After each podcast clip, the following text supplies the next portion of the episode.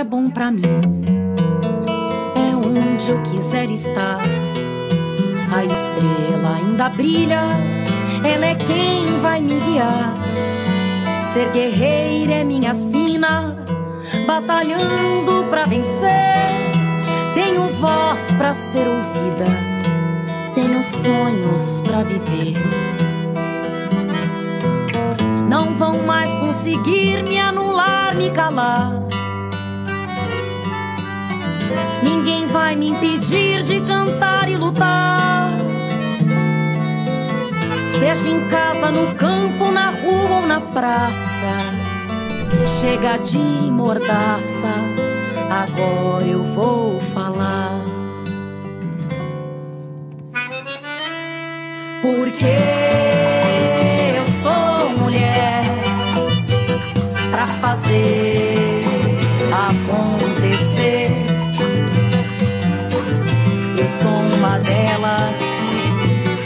elas por elas, ocupando os espaços de poder. A última aula desta série com as deputadas eleitas em 2022 traz Laura Cito. Ela é deputada estadual eleita pelo Rio Grande do Sul. Atualmente atua como vereadora do PT de Porto Alegre e foi aprovada como membro da Frente Parlamentar de Combate à Fome na FAO, a Organização das Nações Unidas para a Alimentação e Agricultura. Ela é a única representante do Brasil no time. Eu sou a Laura Cito, estou vereadora em Porto Alegre, tenho 30 anos. Uh, tive a graça no último dia 2 de outubro de ser eleita deputada estadual. Uh, aqui no Rio Grande do Sul, nós nunca tínhamos tido, em quase tantos anos de Assembleia Legislativa, nenhuma mulher negra deputada do nosso estado, né? Então, pela primeira vez nessa eleição, nós rompemos uh, essa barreira, né? E agora estamos nesse processo de transição para a Assembleia Legislativa, uh, uh, muito compromissada com a construção de uma agenda feminista, antirracista para o nosso Rio Grande do Sul, né? Poder pensar num processo, num período onde nós estaremos uh, retomando a, a, a, democracia no nosso país, né? num momento onde nós aí temos desafios econômicos muito grandes, a gente poder pensar o desenvolvimento regional a partir de uma lógica capaz de recuperar as políticas públicas, né, de combate às desigualdades, se torna um elemento central aí na, na minha atuação, né, eh, e porque é central na, na vida do povo trabalhador. Eu iniciei minha militância muito cedo, eu iniciei minha militância ainda antes de entrar no ensino médio, tinha uns 13 anos de idade, comecei a participar das reuniões do movimento negro, Logo depois entrei no movimento estudantil, que foi onde eu tive a minha maior experiência militante durante mais tempo, né? Fui da UBS, União Brasileira de Estudantes Secundaristas, fui da UNE, União Nacional dos Estudantes. Né?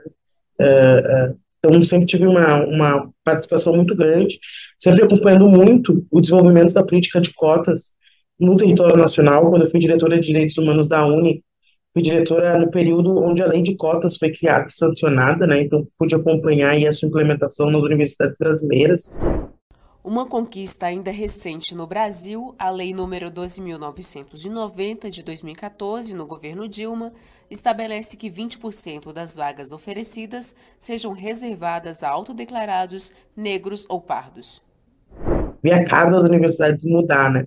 Então, quando uh, uh, me convidaram para concorrer à vereadora, veio muito no sentido de poder também fazer, é, é, um, construir um processo de renovação, de transição geracional dos quadros do nosso partido, né, com as pessoas, com os agentes políticos que também emergiram durante esse processo de políticas públicas dos governos populares e de resistência na luta contra o golpe, né, na luta em defesa da liberdade do presidente Lula, em defesa da democracia do nosso Brasil. Né.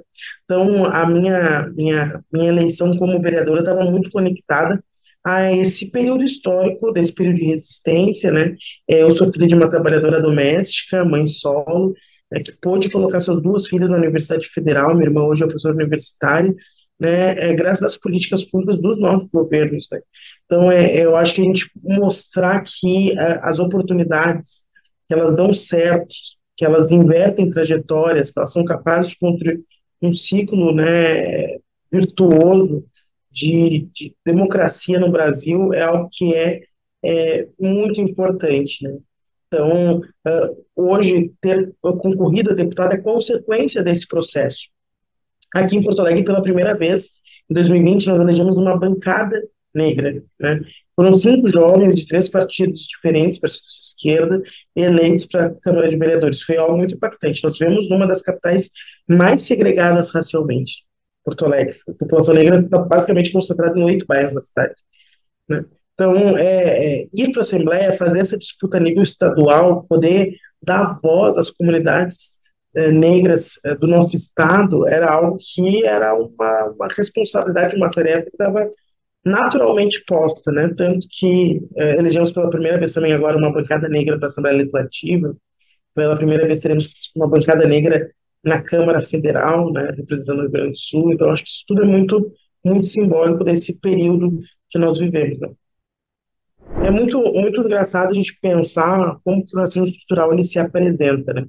É, aqui na Câmara de Vereadores de Porto Alegre, quando nós assumimos, é, é, os setores bolsonaristas tinham deixado uh, a esquerda de fora das suas representações na casa, né?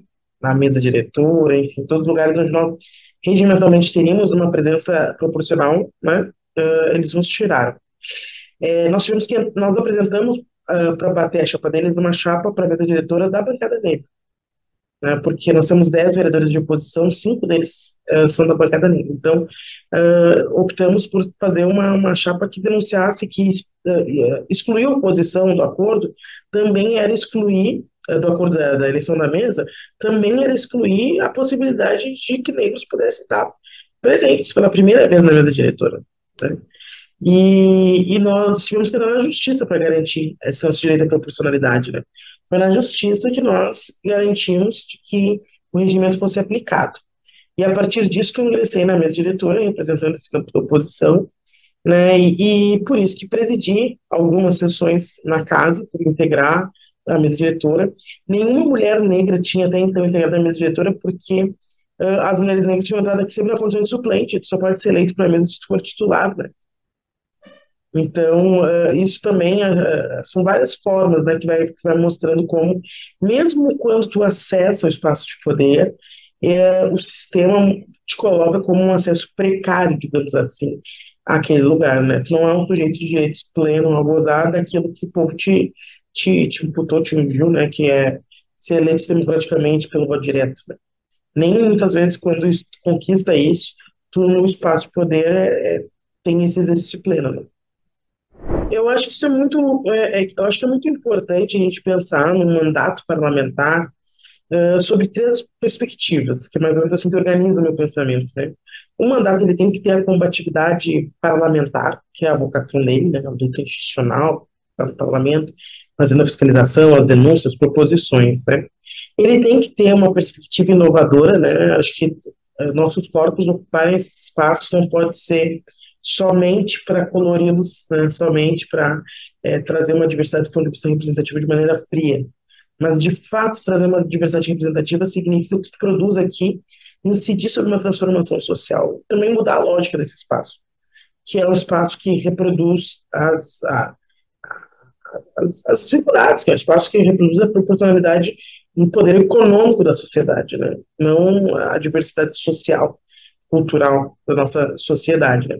Então, acho que pensar métodos inovadores, né, proposições inovadoras, é, é, é, pensar ações que subvertam a lógica do espaço que nós estamos.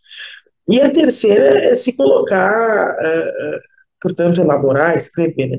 E a terceira é ter alguma, alguma obra, alguma coisa concreta, porque tu organiza as pessoas, e eu acho que quando a gente fala isso, está com o pé na, na, na rua, né, está com pé nas comunidades, está com o pé junto aos movimentos sociais, é isso, né? O mandato ele tem que organizar as pessoas, ele tem que ser um instrumento de organização popular também, né, de fomento a isso, né? E uh, só faz isso em diálogo com os movimentos, em diálogo com tudo que, que, que, se movimenta na sociedade. Então, tem que organizar as pessoas em cima de coisas concretas, né?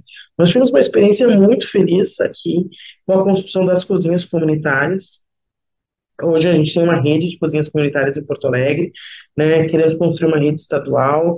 Uh, eu fui selecionada para representar o Brasil na Comissão de Combate à Fome da FAO, da ONU, né, por conta desse trabalho que a gente vem desenvolvendo. Então, assim, uh, acho muita coisa bacana, né, de a gente pensar como que os nossos mandatos eles podem ser inovadores, né, ter um diálogo mais direto com a sociedade, uma participação mais expressiva. Eu acho que isso aí é muito importante. Nós só vamos ter mais de nós na política se ela for um espaço mais acolhedor e mais democrático. Um espaço mais elitizado, né, mais frio, nós não cabemos nele. Então, acho que a gente também pensa como podemos ser agentes dessa transformação.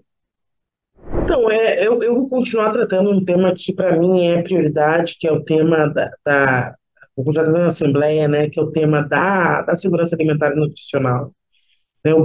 Retirar o Brasil novamente do mapa da fome requer um, um exercício, uma prioridade é, muito grande, né, uma mobilização social. Nós precisamos é, comprometer os municípios, eu como representante do Estado, vou estar percorrendo os municípios, é, para a gente, e também como representante da FAO, inclusive mobilizando nacionalmente, né, para que nós possamos ter um compromisso dessas unidades é, é, com políticas públicas que garantam a segurança alimentar e nutricional. Debatendo junto ao governo federal, nós temos uma série de iniciativas aí restaurantes populares, a questão do PAA, a recuperação da CONAB, enfim, nós temos uma série de questões postas, nós vamos precisar estar muito organizados para fazer esse debate, essas disputas aí no próximo período. Então, essa, sem dúvida, vai ser a minha principal atuação, uh, vai ser nesse tema, agora, obviamente, também com tantos outros temas, né. Uh, aqui a gente tem debates muito grandes em relação à estruturação das políticas educacionais do nosso Estado, né. Enfim, são temas aí grandes e variados. Então, nós tivemos um aumento da presença das mulheres do PT na, nas, nas, nas chapas, né? Nós tivemos um aumento da nossa presença, portanto, também entre as eleitas, né? É, é, e eu acho que isso é fruto da nossa organização. Mesmo com a transformação que nós tivemos na legislação em relação a garantir o financiamento dessas candidaturas, nós saímos na frente de projetos como Elas por Elas, nos possibilitou organizar estratégias comuns nacionalmente né, é, para preparar os quadros femininos para terem condições de disputa. Porque, infelizmente, no sistema eleitoral da felicidade, somente né, o financiamento, né, ele obviamente é fundamental, talvez a centralidade, né, mas nós precisamos, eh, para viabilizar as candidaturas, mas nós precisamos ter né, uma preparação que envolve não só da preparação individual, para os atributos da função, mas de organização, né, de uma, uma, rede de apoio, de um grupo, né, organizar um projeto, organizar um, né, uma formulação comum que dê sustentação a, a, a essas candidaturas. Eu acho que a gente vem desde 2018 construindo isso, tenho certeza que tivemos um saldo muito importante agora. So, elegemos dessas 54, são 18 deputadas uh, uh, federais, né? É, acredito que agora, ainda com a composição dos governos, vão ampliar esse número de mulheres é, na, na, na, Câmara Federal, né?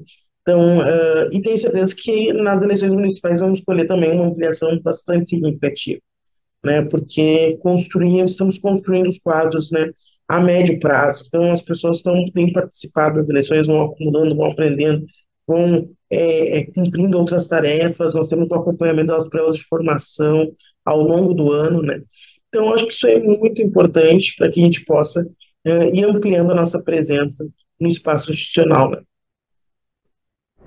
né? Acreditar em si, é, é buscar a Secretaria de Mulheres do seu estado, né, é, é, se fortalecer, a unidade, tem uma coisa que mostrou nessa eleição, é que a unidade das mulheres, ela é fundamental, né, para que nós possamos ter mais mulheres nos espaços institucionais, né, então, é, é, eu acho que poder ter esse processo de formação, de imersão, né, até para se sentir mais fortalecida, tomar a, a, opção, a escolha, é muito, muito, muito importante, né, a gente tem feito, eh, eu acompanhava, integrava a última aqui um coletivo nacional, e a gente é, vem fazendo esse trabalho de acompanhamento da secretaria, esse fortalecimento e empoderamento das nossas secretárias nos estados, né? Isso é muito importante. Então, acho que é, as companheiras se sentirem é, protegidas, acolhidas, né, com acompanhamento, é muito importante pegar essa experiência de concorrer, ela seja uma experiência que acumule politicamente, né, do que uma experiência traumática, que infelizmente era o comum que tivéssemos, né, companheiras que uma vez nunca mais teriam concorrer, porque não tinham tido uma experiência legal. Não podemos esquecer o legado do Partido dos Trabalhadores e das Trabalhadoras para as mulheres. Em 2003, no primeiro mandato do presidente Lula, foi criado o programa Bolsa Família, com a determinação de que, sempre que possível, colocar o nome da mulher no cartão. Em 2005, a Central de Atendimento à Mulher, o Ligue 180, foi transformado em Disque Denúncia. Em 2006, a Lei Maria da Penha foi aprovada. Em 2009, foi a vez da criação do importante programa Minha Casa Minha Vida, que tinha a mesma lógica do Bolsa Família. As chaves eram entregues para as mulheres, proporcionando mais segurança e dignidade. No primeiro ano do mandato da presidenta Dilma, em 2011, a Rede Segônia passou a oferecer atendimento e parto humanizado em todo o Brasil. No ano de 2014, a Casa da Mulher Brasileira passou a reunir serviços necessários à interrupção da violência, com atendimento humanizado, alojamento temporário e atenção psicossocial. E em 2015, pouco antes do golpe contra a presidenta Dilma Rousseff, a lei do feminicídio transformou o homicídio contra a mulher, quando ele é cometido apenas por ela ser mulher, em crime hediondo, sujeito a penas maiores. O legado do PT para as mulheres é amplo e ficará ainda maior com a participação de mais mulheres na política. E aí, ficou inspirada com as histórias de vida das nossas deputadas? Comece a se preparar hoje mesmo para as eleições municipais de 2024. Fique com elas por elas. Toda semana tem um tema diferente, de segunda a sexta-feira, às 4 horas da tarde. Reveja esta e outras aulas da playlist TV Elas por Elas Formação no canal da TV PT no YouTube ou em formato de podcast no Spotify.